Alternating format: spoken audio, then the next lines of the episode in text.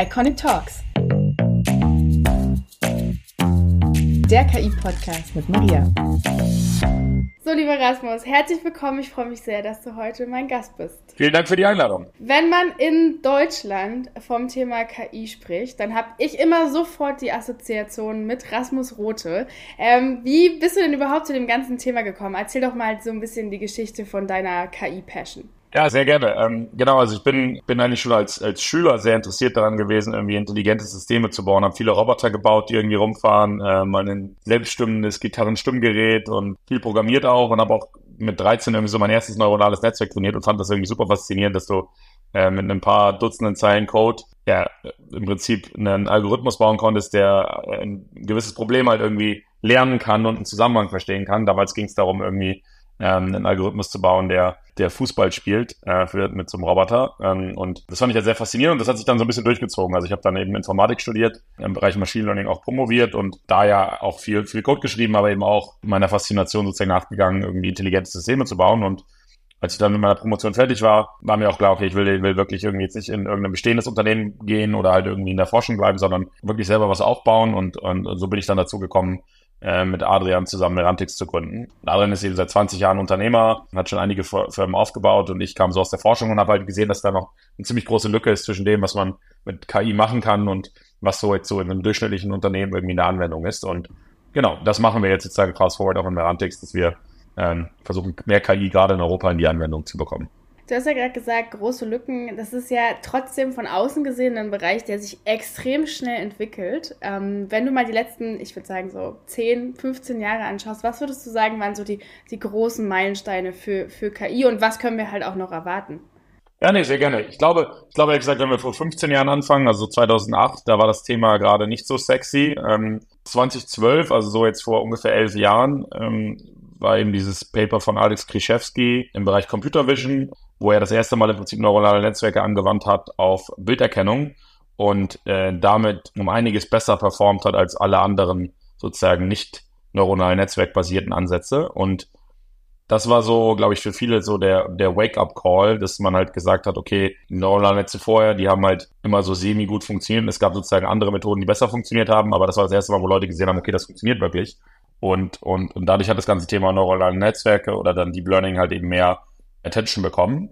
Und dann ging es, glaube ich, so die drei, vier Jahre danach vor allem darum, eben auch in der Bilderkennung, also ähm, Algorithmen zu bauen, die immer besser werden. Und dann irgendwann so 2016, 17, 18 kam auch das Thema Sprache dann langsam auf, wo zum Beispiel jetzt diese Transformer-Modelle gebaut wurden. Das ist eine KI-Architektur, auf der jetzt auch viele der aktuellen Modelle im, im Bereich Sprache basieren, ähm, erfunden wurde.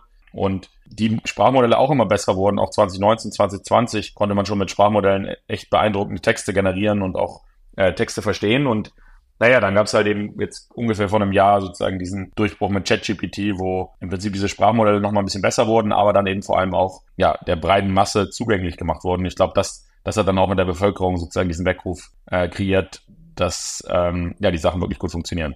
Mit Merantix habt ihr ja da ja einiges in dem Bereich auch geschaffen. Vielleicht kannst du noch mal zwei, drei Sätze über das Thema einfach verlieren. Ja, sehr gerne. Genau, mit Merantix haben wir uns sicher die letzten Jahre auch entwickelt, aber was wir jetzt aktuell machen, ist frühphasig in KI-Firmen zu investieren, die vor allem eine spezifische Anwendung sehr gut lösen. Also wir haben zum Beispiel in eine Firma investiert, die in der Brustkrebsdiagnostik ist, da mittlerweile mit KI mehr als 60 Prozent der Diagnosen in Deutschland macht und das auch besser und schneller natürlich als, als ein Arzt. Ähm, es gibt eine weitere KI-Firma im Bereich Proteinmaterialien, die äh, mit KI Proteine optimiert, neue Materialien schafft. Wir haben was im Bereich In Industrials, wo wir im Prinzip mit Kameras Produktionsabläufe uns anschauen und versuchen zu verstehen, äh, wo man Effizienzen heben kann. Also sehr unterschiedliche Firmen. Wir haben insgesamt jetzt so zehn Firmen mit angeschoben als Investor und da waren wir eben auch der, der die Idee sozusagen äh, zusammen mit den Gründern entwickelt hat und, und das dann in der Firma ähm, gegossen hat und, und mit denen sozusagen zusammen inkubiert. Ähm, das ist so ein bisschen, wo wir herkommen. Wir haben aber auch einiges so an Plattformen drumherum gebaut. Also wir haben einerseits betreiben wir den AI Campus hier in Berlin. Das ist mittlerweile der größte Coworking Space für KI in Europa. Mit mittlerweile über 100 Firmen und ja, 700 Arbeitsplätzen, 1500 Leuten, die hier registriert sind, 250 Events im Jahr. Ähm, und versuchen damit eben auch einen physischen Ort zu schaffen, wo, wo man sich zu dem Thema KI austauschen kann. Sei es mit Investoren, mit Gründern, mit Forschern, mit großen Konzernen. Ähm, genau. Und das zweite, was wir noch machen, ist eben wir haben auch eine Services Company, die sozusagen spezialisierte KI-Lösungen entwickelt im Auftrag von Kunden, ähm, Merantix Momentum, äh, wo wir jetzt auch mittlerweile 70 Leute sind, wo wir eben im Auftrag von teils sehr großen Unternehmen, teils auch mittelgroßen Unternehmen KI-Lösungen implementieren, weil natürlich nicht alles irgendwie durch Produkte auch erschlagen wird. Und genau, vielleicht guter Letzt sozusagen, was ich noch außerhalb Merantix mache, habe noch den äh, KI-Bundesverband mitgegründet, wo wir eben sozusagen eher auf der so Policy-Schiene ähm, auch sehr viel im Austausch sind mit der Politik und ja, versuchen da sozusagen zu gucken, dass KI irgendwie einerseits sinnvoll reguliert wird, aber andererseits eben auch die KI-Community in Deutschland und Europa näher zusammenwächst. Ähm, genau, das ist so ein bisschen unsere Aktivitäten, genau. Was ich ganz spannend finde, als ich beim letzten Event selber war, habe ich den Satz gehört, äh, der KI-Campus, der Ort, an dem KI ein Zuhause findet.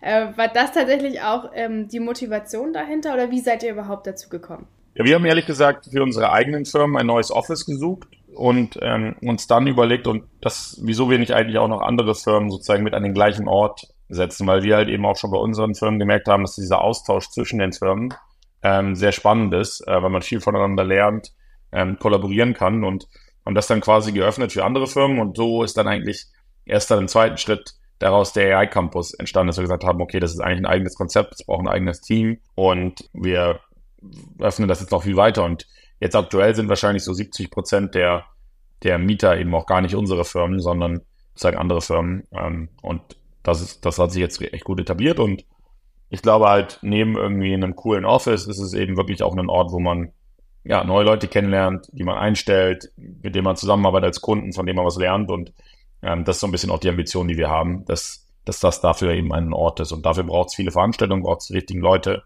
von meiner Perspektive funktioniert es ja auch wirklich ganz außergewöhnlich, weil die Veranstaltung, die ich mitgemacht habe, immer spannende Leute, immer gute Konversationen, tolles Ökosystem, tolles Environment. Ähm, für dich ist es ja aber trotzdem schon weit weg von dem, wie du mal angefangen hast. Was würdest du sagen, sind so die, die größten Veränderungen oder persönlichen Meilensteine, die du über dem, dem Weg äh, zugelernt hast? Ja, ist eine gute Frage. Ich glaube, also ich glaube, wir lernen jeden Tag, es sind jeden Tag irgendwie kleine und große Sachen, die man dazulernt. Ähm, wenn man das jetzt so auf zwei, drei Sachen kondensieren will, ist, glaube ich, das eine, einfach Risiken zu nehmen, also wirklich auch und groß zu denken. Also wir haben halt eben, als wir den Campus angestoßen haben, ich meine, das war damals komplett abstrus. Wir waren in einem kleinen Hinterhof-Office und haben gesagt, wir bauen jetzt hier einen Campus, der irgendwie so 30 mal so groß ist wie unser letztes Office. Verrückt. Ich glaube, so, wenn man damals in unseren Office gel gelaufen hätte, man gedacht, wir wären komplett verrückt. Ähm, aber wir haben halt eben dieses Risiko genommen und haben gesagt, wir schreiben jetzt hier den Mietvertrag. Wir haben jetzt irgendwie zwei, eineinhalb Jahre Zeit, das Konzept zu entwickeln und das wird dann schon. Ähm, und dann kam Covid und dann dauerte alles länger und, und so weiter. Das heißt, da waren noch viele Hürden auf dem Weg, aber ich glaube, das Wichtige war eben, ja, einfach, ich glaube, langfristig zu denken und, und auch diese Risiken zu nehmen. Ich glaube, das, was ich über die Jahre jetzt gelernt habe, was wir auch weitermachen wollen, wenn wir weiter wachsen wollen. Ähm, ich glaube, das andere ist eben auch klare Strukturen zu schaffen. Ich glaube, da waren wir am Anfang nicht so gut. Das haben wir jetzt klarer. Also jetzt gibt es halt die Campus-Organisation, es gibt Meradix Momentum, es gibt den Fonds, über den wir inkubieren und investieren dass das eben auch eigene Teams sind mit eigenen Köpfen.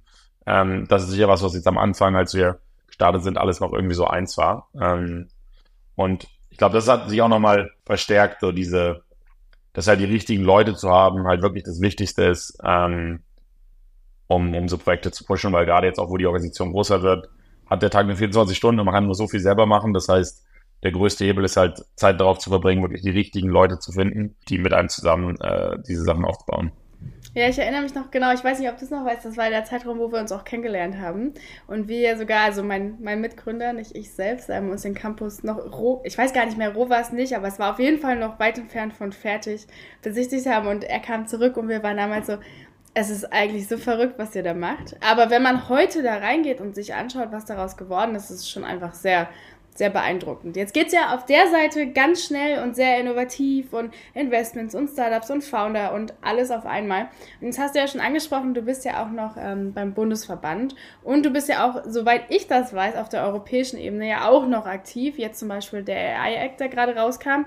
Ähm, ist es nicht extrem konträr, die Arbeitsweise dann auf dieser Seite? Und wie verbindest du diese Welten für dich? Also man hat natürlich zwei verschiedene Hüte auf, weil im Endeffekt ähm, das eine sind sozusagen die Merantix-Interessen und im Verband ähm, bin ich da im Vorstand, aber vertrete natürlich nicht nur die Merantix-Interessen, sondern Merantix ist eins von 420 Mitgliedsunternehmen. Also ich glaube, man muss da schon sauber sozusagen die Hüte erstmal wechseln. Das ist so das eine. Das zweite ist aber natürlich schon, dass die Praxis von Merantix eben sehr hilft, auch im Verband zu verstehen, wo sind wirklich die echten Herausforderungen für KI-Startups ähm, was, was wird vielleicht, ähm, ja, was wird vielleicht heißer gekocht, als es ist und was ist vielleicht kritischer als gedacht. Und von daher ist es schon gut, dieses Wissen mit einzuspielen und ja, ich meine, dieser Austausch auf der politischen Ebene und auf der Verwaltungsebene ist natürlich schon anders, weil ja Leute da vielleicht weniger unternehmerisch denken. Aber ich muss sagen, wo ich sehr überrascht bin, auch die letzten Jahre, dass mittlerweile eben auch gerade im, im, im öffentlichen Sektor das Wissen über das Thema KI und die Bereitschaft dafür sehr stark gestiegen ist. Also ich erinnere mich wirklich vor vier, fünf Jahren noch an Diskussionen, wo ähm, man mit, irgendwie mit einer Behörde gesprochen hat oder mit einem Politiker und da wirklich das Einmaleins von KI erklären musste und jetzt natürlich auch nochmal zwölf mit der Hilfe von ChatGPT mittlerweile da der Wissensstand eigentlich ziemlich gut ist, zumindest auf, der, auf dem High-Level.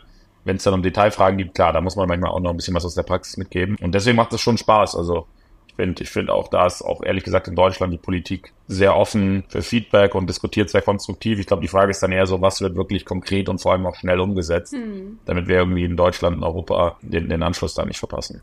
Ja, was sind denn, was sind denn die goldenen Sachen? Was denkst du, womit können wir es denn schaffen? Und was, was haben wir denn jetzt zu erwarten, wenn der Act dann tatsächlich auch ins Acting kommt? Ja, ich glaube halt, also grundsätzlich ist es ja so, dass wir ähm, dass wir jetzt irgendwie schauen müssen, dass in, in Europa auch eine KI-Wirtschaft entsteht, weil im Endeffekt viel der Wertschöpfung, gerade auch dem, was vielleicht aktuell Menschen machen, mit, mittelfristig von der KI gemacht wird. Und dann ist es natürlich schon schön, wenn wir diese KI-Firmen hier auch in Europa gebaut bekommen und dadurch auch die, die Werte hier entwickelt werden und das Ganze auch nach unseren sozusagen Maßstäben irgendwie entwickelt wird und wir dann im Zweifel dann auch die Daten hier irgendwie in Europa haben und nicht irgendwo anders. Und das heißt, wir müssen jetzt alles dranlegen, viele KI-Firmen in Europa zu bauen. Und was braucht es dafür? Ich meine, wir haben super technisches Know und Forschung. Ich glaube, es braucht auf der Venture Capital Seite einfach noch mehr Investment, nicht, nicht nur frühphasig, sondern vor allem auch so in den mittleren, späteren Phasen, wo wir einfach merken, es gibt dann doch nicht so viele Funds, die äh, Series A, B, C Finanzierung in Deep Tech Firmen wirklich machen und auch liegen, gerade wenn die Themen komplexer sind. Es braucht ähm, auch mehr Bereitschaft bei den Kunden. Also eine große Unterschied auch zu den USA, den wir merken, ist, dass einfach die Sales Cycles und auch die Ticketgrößen von, von so Kundenprojekten, wenn man jetzt neue Kunden gewinnt, einfach, dass alles in den USA schneller und größer ist. Und das ist halt mittelfristig ein Problem, wenn halt man eine Competitor-Firma hat, die genau das Gleiche macht oder was ähnliches und die halt in den USA einfach dreimal schneller wachsen kann. Und ich glaube, das müssen wir ändern, indem wir halt eben, ja, einerseits unsere Wirtschaft aufklären, halt wirklich auch mehr mit KI-Firmen zusammenzuarbeiten und zweitens halt da auch möglichst wenige regulatorische Hürden schaffen und drittens vielleicht sogar halt auch beim zum Beispiel Mittelstand sowas incentivieren, halt auch mal ein bisschen mehr Risiko einzugehen. Also ich glaube, das sind so die Sachen, die wir jetzt hinkriegen müssen, damit wir hier eine KI-Wirtschaft haben und das Thema mit dem UAI Act, ich meine, im Endeffekt reguliert der halt einerseits die sogenannten High-Risk-Areas, also Gebiete, wo es sozusagen ein hohes Risiko gibt durch den Einsatz von KI, ähm, wie zum Beispiel in der Medizin oder im HR-Umfeld oder so, wo, wo es aus unterschiedlichen Gründen halt kritisch zugehen kann. Und ich glaube, das ist was, was wir, ähm, was auch Sinn macht. Und dann ging es auch eben sehr lange darum, wie man diese Foundation Models als, als Ganzes reguliert. Und das ist ehrlich gesagt auch so ein bisschen so ein Spannungsfeld, weil wenn man das gar nicht reguliert, dann schreckt das natürlich auch die, die diese Modelle dann nutzen will, halt vielleicht ab, diese einzusetzen, weil sie nicht wissen, wo welche Daten wurden die trainiert, gibt es da welche Biases, wurden die sauber getestet, ähm, gibt es Copyright-Verletzungen und so weiter, wer hoftet. Auf der anderen Seite, wenn es halt zu stark reguliert, dann, dann ist es halt auch ein Problem, oder? Weil dann äh, müssen diese Foundation Model Companies alles offenlegen und haben dann einen Nachteil gegenüber US-Competitors. Das heißt, es ist irgendwie so eine fine Line, dass man wahrscheinlich schon gewisse Sachen offenlegen muss und auch transparent machen muss, aber es auch nicht alle Geschäftsgeheimnisse, um dann mittelfristig auch so Themen wie Haftung und so anzugehen. Und darüber wird halt viel im AI ja, ähm, geredet und auch geschrieben. Vieles kommt jetzt in den nächsten zwei Jahren in die Anwendung und es gibt dann eben auch noch über so Normierungsprozesse dann, sage ich mal, noch nachgelagerte Prozesse, die jetzt viele Sachen auch im Detail weiter ausspezifizieren. Also ich glaube, High Level ist das jetzt schon okay, was da verabschiedet wurde. Ich hätte mir halt gewünscht, dass wir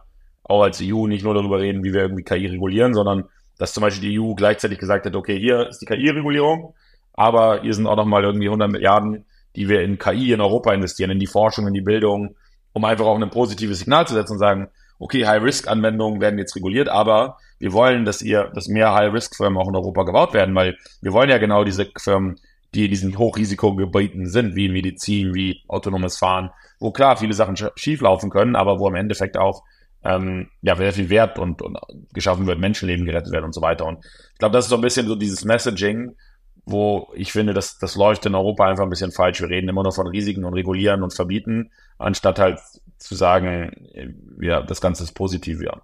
Und der Punkt ist halt, wenn wir das hier nicht gebaut kriegen die nächsten zehn Jahre, dann werden wir im Zweifel halt Lösungen aus den USA und China kaufen, ja. Und das wird, da werden einerseits unsere Daten dahin wandern weil die Bevölkerung will dann trotzdem das KI-Medizinprodukt und das KI-autonome Auto, ja. Und wenn es das halt nicht hier gibt, dann wird es von woanders gekauft, dann haben wir aber keine Hoheit mehr über die Daten, dann wissen wir nicht mehr, was damit passiert, wie sicher das ist. Es wird vielleicht auch, kann gar nicht von, vom Regulator so stark eingegriffen werden, wie jetzt zum Beispiel auch bei den Plattformregulierungen, wo wir ja auch merken, es ist relativ schwierig im Nachgang einen Meta zu regulieren, wenn die Firma halt nicht in Europa sitzt.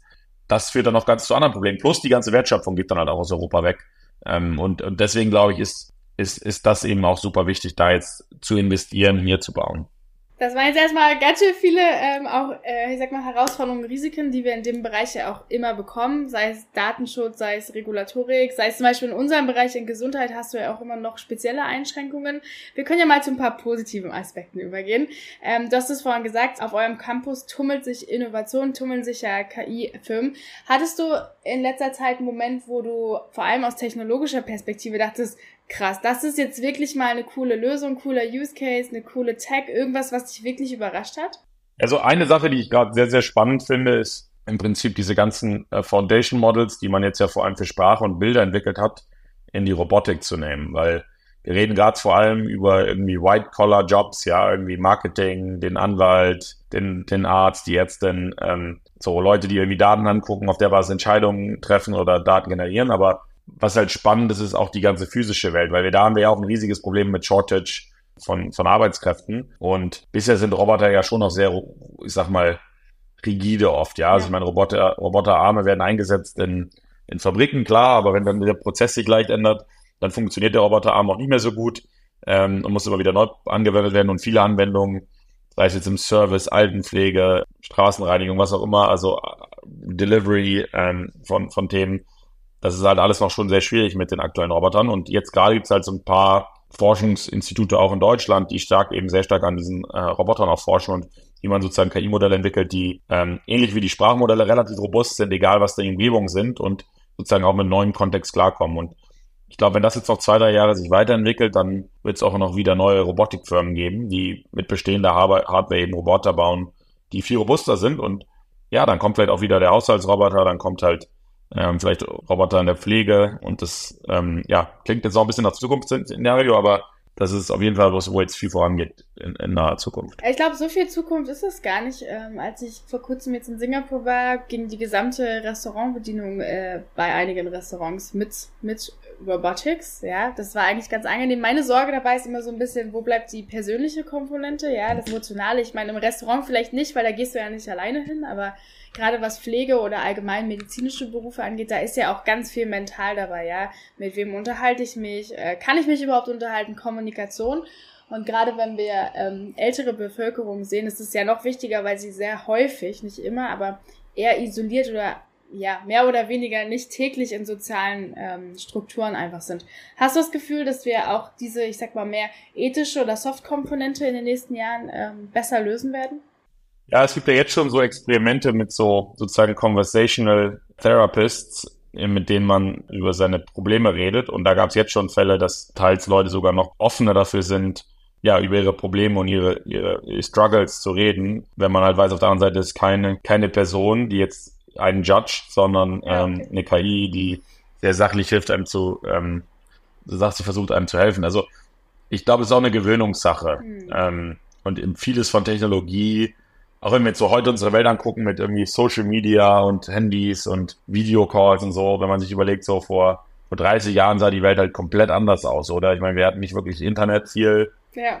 Vielleicht hatte man irgendwie einen Computer zu Hause, Videocalls war auch irgendwie, ging nicht so wirklich, keine Handys, wenn dann irgendwann dann mit SMS und so. Und da sind wir jetzt ja auch in einer ganz anderen Welt schon und ich glaube, das, das braucht halt ein paar Jahre, dass wir uns da gewöhnen. Also es wird es halt geben, dann gibt es ein paar Early Adopters und dann nutzen wir jetzt alle und die Frage ist ja auch eben, was die Alternative. Also wenn wir halt jetzt auch gerade eine alternde Bevölkerung haben, gerade ja auch merken mit unserem Haushaltschaos, in der Politik irgendwie Geld ist jetzt auch nicht mehr so locker und das wird, wird auch eher weniger schwieriger. Plus halt eben die Arbeitskräfte auch zu kriegen mit alterner, alterner Bevölkerung. Glaube ich, haben wir gar keine Alternative als überall da, wo wir keine Arbeitskräfte finden, ähm, Roboter auch einzusetzen mhm. ähm, und damit unser Leben ehrlich gesagt auch mal convenient zu machen und ich glaube, das ist, ich glaube, das wird passieren. Ich glaube, das wird einfach nur Schritt für Schritt passieren. Wenn man jetzt wahrscheinlich in 20 Jahren wieder auf heute zurückguckt, denkt man auch, wie waren wir denn damals in der Steinzeit? Und das wird auch nicht von heute auf morgen gehen, aber das wird jetzt halt sukzessive sich in die Lebensbereiche reinarbeiten. Also ich bin da bin da grundsätzlich sehr optimistisch. Ja, also ich bin heute auf jeden Fall wieder in die Steinzeit zurückgereist, weil ich habe heute die Anfrage bekommen, ob ich ein Dokument nicht bitte per Fax verschicken kann. Jetzt äh, ist das halbe Büro damit beschäftigt, herauszufinden, von wo aus wir guten Fax schicken können, weil das natürlich auch nicht mehr State of the Art ist, würde ich mal sagen. Ich glaube, ähm, es hat immer beide Seiten, ja. Technologie bringt den Fortschritt, aber du musst halt die Leute auch und den Anwender auch mitnehmen. Es müssen auch realistische Szenarien sein. Ähm, und dann kann das auch richtig viel Spaß machen. Was, was denkst du, werden so die nächsten großen Meilensteine in der KI-Entwicklung in den nächsten Jahren sein? Also ich glaube, das eine ist Robotics. Das zweite ist auch so die Video Generation. Also jetzt kann man ja schon so kurze Videos auch KI-basiert generieren. Ich glaube, mittelfristig wird man da sozusagen auch Clips generieren können, die viele Minuten lang sind oder auch noch länger. Ähm, also ich glaube, so das ganze Video Generation Thema ist noch super spannend.